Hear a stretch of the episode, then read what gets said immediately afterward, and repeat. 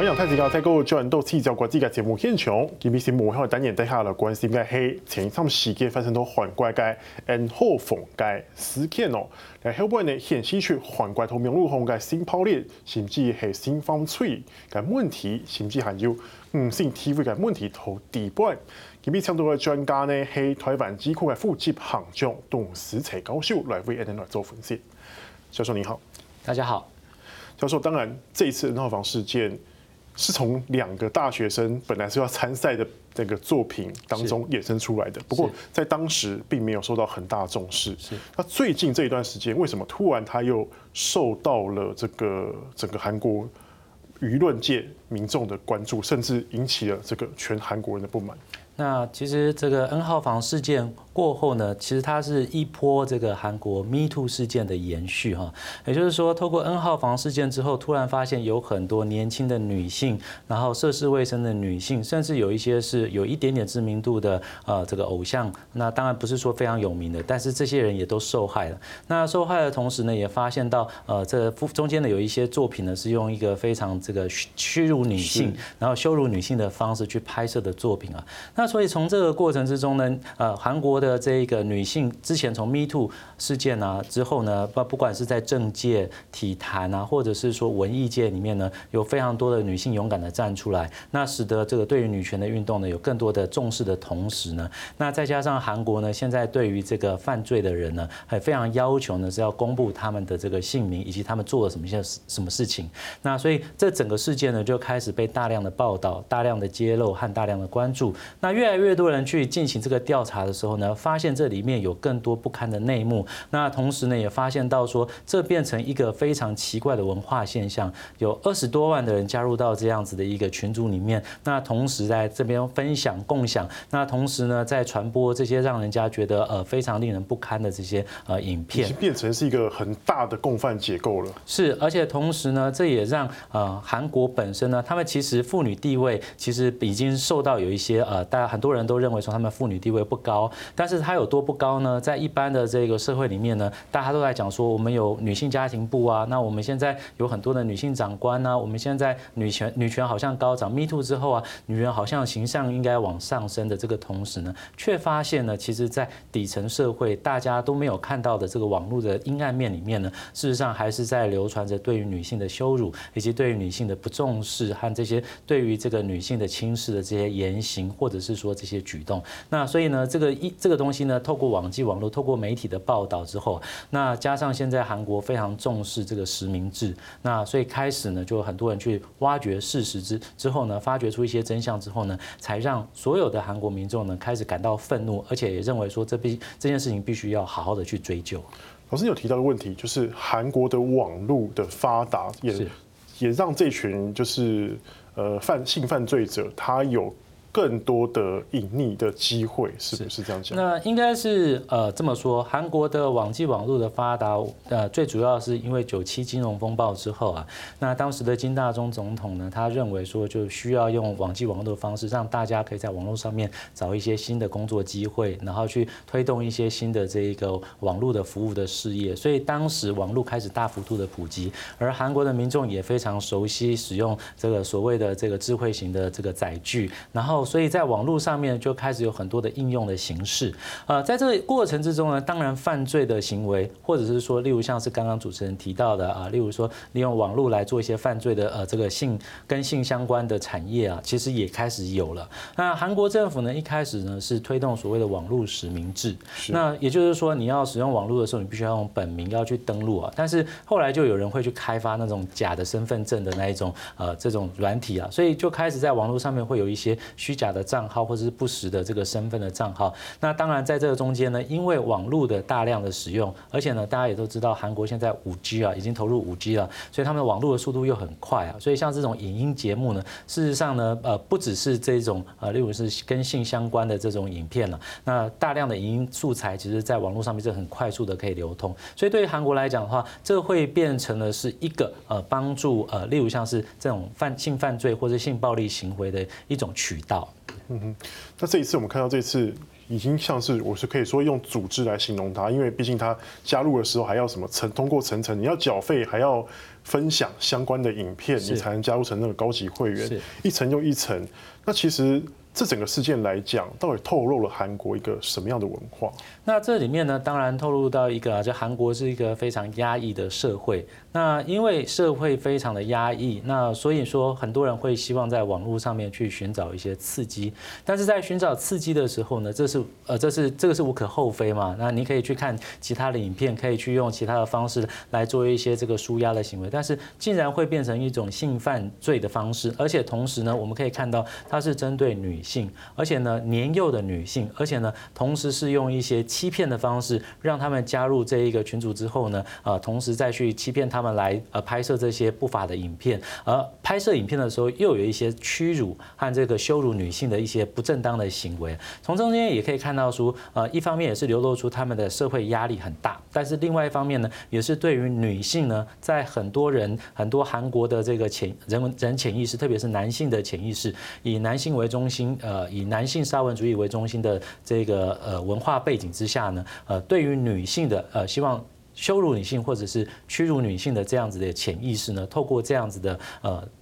管道渠道，然后呃，通过这样的方式呢，达成了某一些人认为他们舒压或者是呃这个能够排解他们压力消遣的方式哦。那当然不只是 N 号房事件哦，之前呢那个呃这个韩国艺人之间呢啊这个有这个在自己群组里面去那边流通讨论女性呃这个这个状况，或者是说讨论跟女性的其他的这个私生活的关系啊，类似这样的的这样子的一个呃。呃，对话呢被层出不穷，然后被人家揭露之后呢，让大家发现到韩国内部呢，事实上不管你是在哪一个层级里面，男性好像啊都有对于女性呢有一种潜在的啊。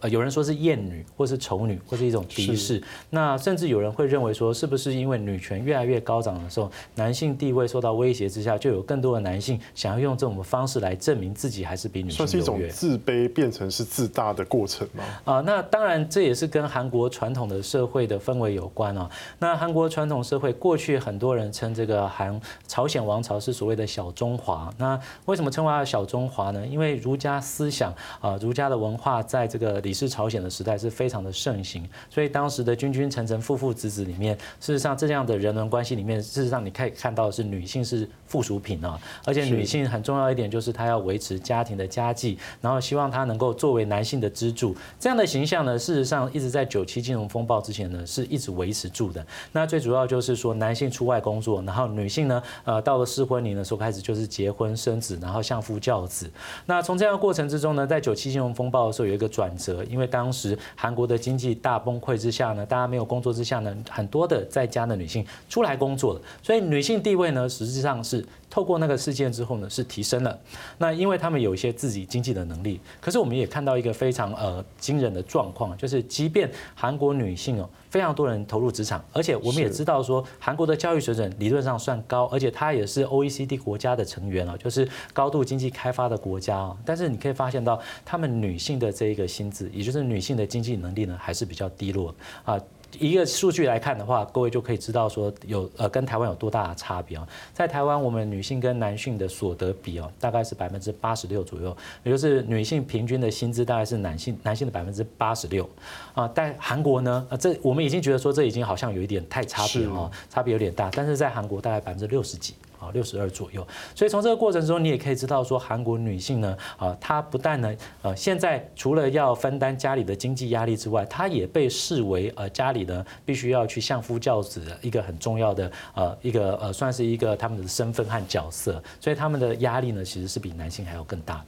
所以说，其实就是等于说是那韩国社会中对于女性这个角色定位的关系，促使的女性经常会是弱势。被受害这一方，那我们从这一个呃，我们一般在讲社会学里面呢，在男性跟女性在职场上面或者在社会地位上面，呃，在讨论的时候，我们常会讲到所一个所谓的透明的天花板，或者说隐形的天花板。也就是说，女性你不论你的能力条件有多高，但是呢，你总是会遇到一个这个门门槛，让你很难能够突破往上啊。所以呃，就统计来讲的话，韩国五百大企业里面呢，女性的 CEO 的人数不超过百分之三哦。所以你可以知道说，这个男女虽然说这个教育程度、经济水准是很高的这个社会，但是对于女性的这个地位来讲的话呢，是有一个非常大的一个限制嘛。所以呃，这样的限制呢，其实我们从过去来讲的话，是用传统文化的背景来做解释啊。那现在已经进入到了当代社会，那为什么还会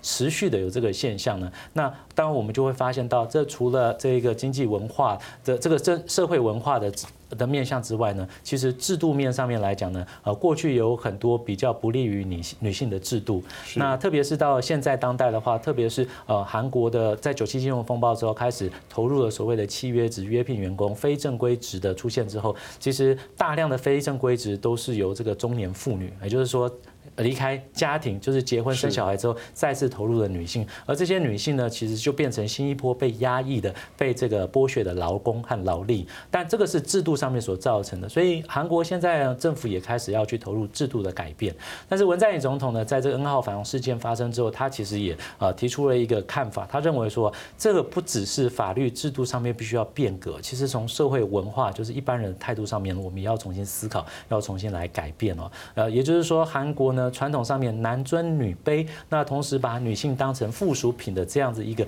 根深蒂固的传统文化呢，是有必要在这个阶段要能够打破的时候了。好，老师，那我们先休息一下。感，谢谢坤一下，下半场继续关心皇冠，嗯，性未来的发展。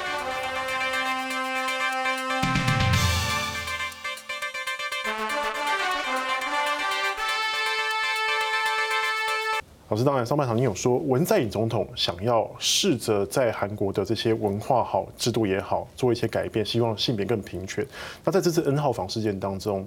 呃，韩国政府到底又做了哪些努力？那韩国政府呢，其实面对到这样子舆论的压力之下呢，其实第一件事情就是要还原真相。那同时把这个事件的始末啊，例如说它一开始是怎么样发生，那这些受害者的情境是怎么样，那他用尽可能公开透明的方式要跟大家说明啊。那其实不要说啊，他。呃，政府做这个举动啊，就是就算政府不做这个举动，呃，N 号房事件呢，已经让韩国社会呢开始呃产生很大的舆舆论压力。那有很多人就开始自行来做一些调查，然后从中间呢去找出啊，哪到底有哪些不合理的地方。所以这件事情呢本身呢是让韩国社会呢重新更一步的去检讨。那除了这样子网络的犯罪行为之外，要如何去约范约约束它和规范它之外，另外一个呢一个话题就是说，那对于女性平权的保护到底政府做到哪里哈？那当然，我们也可以看到，韩国不只是 CEO 上面哦，就是这个女性的比例少。虽然他们在女性的这个比例上面已经开始有慢慢设限制，例如像是在选举的时候，他们会设定候选人之中一定要多少比例是女性哦。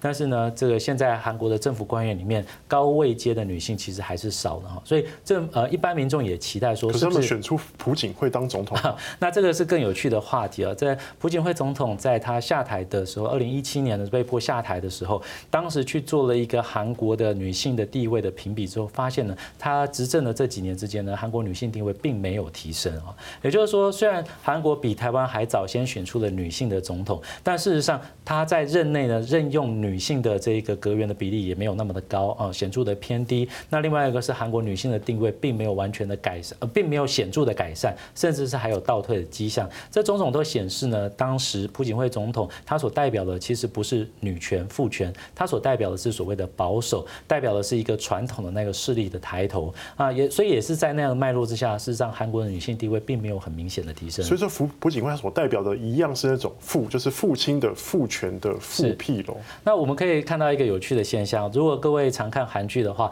韩剧里面呢，我们常常会觉得说，哎，好像在家庭里面呢，主掌主管整个家庭的最大的人其实是奶奶。哦，为什么呢？因为爷爷可能比较早过世，或是爷爷到后面没有力气，都要听奶奶的话。但是奶奶作为一家之主，她所要维护的是怎么样的一个呃家庭秩序呢？她要维护的并不是说妇女的权利，她并不是永远不会站在媳妇那边，他永远站在是儿子这边，同时是由女性的角色去刁难或者是说压迫女性。这金智英里面就很 明显嘛。对对对，那这个就是我们像例如像是说在呃八二年生金智英啊，不管是小说或者是说他的这个电影，在为什么在韩国会引起这么大的这一个呃冲击的原因，也就在于说他太过于写实了，他真切的描写描述出了韩国女性在韩国社会所遭受到的一个处境，而在这个状况之下呢，有一些很坚持这种父权价值，而且到目前为止还根深蒂固认为女性最重要的这个任务就是传宗接代、相夫教子的人来说的话，这是一个非常激进，甚至是说呃伤害到他们价值的一个作品。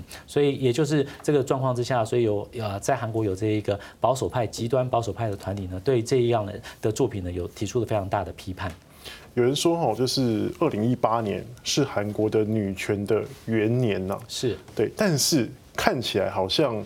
这个元年到现在为止，好像都还没有一个开头哎。那其实呃，事实的揭露、真相的揭露，以及这个状况的让社会大众的了解，是一个很重要的开始。可是这个开始之后，即便你有一些法律上、制度上的改变之后，那你接下来社会文化要如何去把它改变、投入呢？我们就发现这个不是那么容易的事情哦。举一个例子来说啊，当当时这个 Me Too 事件发生之后啊，我们在政坛里面呢，在韩国的政坛里面呢，连曾经呃要正主呃要竞逐这个总统候选人的人都可以被拉下来了。那这个过程之中，你也可以看到说，韩国女性勇敢的站出来说他们的的事情。情说他们的故事啊，但是呢，这个社会有没有改变呢？我们从现在的时间点来看的话，它的改变其实没有那么的大。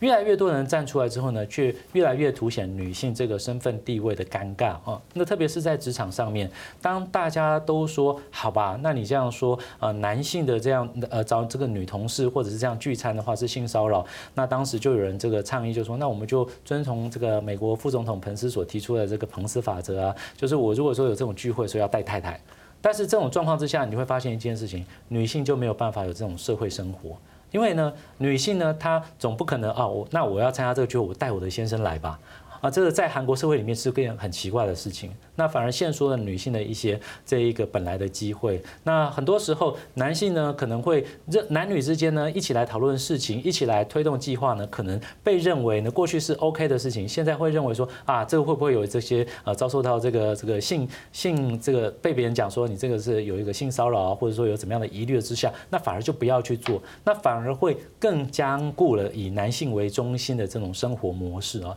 所以。Me Too 的运动呢，在韩国风起云涌，越来越多人说自己故事的时候，但是如果女性的地位并没有实际上改变的话，这些说故事的人，这些吹哨者呢，他也不过是到最后就成为故事的某个故事的主角，但是整个社会的变动却显得非常的困难。嗯哼，可是我们同样哈是看我们比较蛮好奇的是，韩国有这样的文化，是跟它是一个殖民社会起来是有关系的吗？那这样子的话，它跟日本在这种性别平权上面又有什么不同？那当然是在呃，这个对于这个男女性别上的这个差异的呃，事实上这个有一点点，其实其实最早的时候不只是在亚洲了啊，那甚至是在欧洲，其实在美洲啊，男女的平权也是经了经过了非常大的一个非常长的时间点之后才争取到的啊。那我们在亚洲看所看到的是亚洲啊的经济发展，事实上已经开始追，已经追上了欧美啊，特别是呃。日本啊，那韩国啊，那当然台湾啊、新加坡这些这些地区或国家，这些国家或地区都是这样子哈。那我们也可以看到一点是，但是女性的地位呢，在亚洲呢还是显著的比较偏低一点啊，特别是在日本跟韩国。那日本跟韩国其实他们有同样的一个倾向，也就是说，对于女性角色啊，他们有一个在社会文化上面的简单呃这个基本上的一个限制，就是说，一旦你只要进入了婚姻生活之后，你就是要好好的守护你这个家。所以你可以看到说，日本的女性呢，过去呢，女性，呃，特别是在他们这个所谓的终身就业制度之下，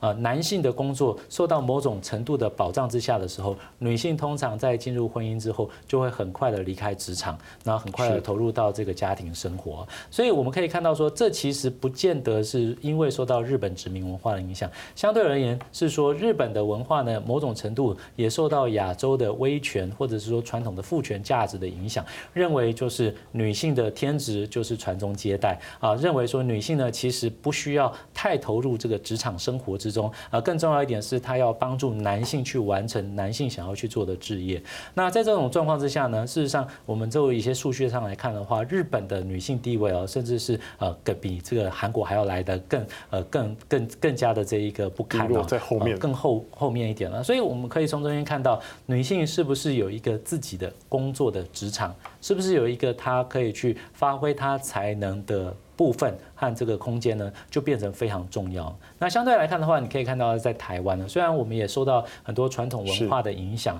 呃，可是在这个台湾呢，我们呃很早以前就已经有投入了这个呃不是投入了，就是很早以前大家就习惯了这种双薪的这样的生活方式，呃，男性女性同时进入职场，而且我们也可以看到优秀的女性呢，在职场之中也多有可以发挥的空间，所以她的这个空间也是相对的大。但是我们到目前为止，我们也不能呃就说啊，那我们就没有。所谓的隐形天花板哦，是那隐形天花板始终是在的。那再有怎么样才能的女性呢？投入了这个职场之后，一旦呢她想要生孩子的时候，她就会有一段时间会停滞。也就是因为这种生理上面的这个差异呢，会造成呢呃一些大家的既定印印象哦。但其实呃我们不管从从回过来看的话，在亚洲社会里面，如果当政治经济呃到一定的水准，大家经济都发展到非常呃这个非常好的一个状况之下呢，如何一个更平权的社会呢？啊，将来他的社会会更加的安定和更稳定。那所以平权往平权这个方向呢，基本上是各国都应该努力的方向。所以，请老师来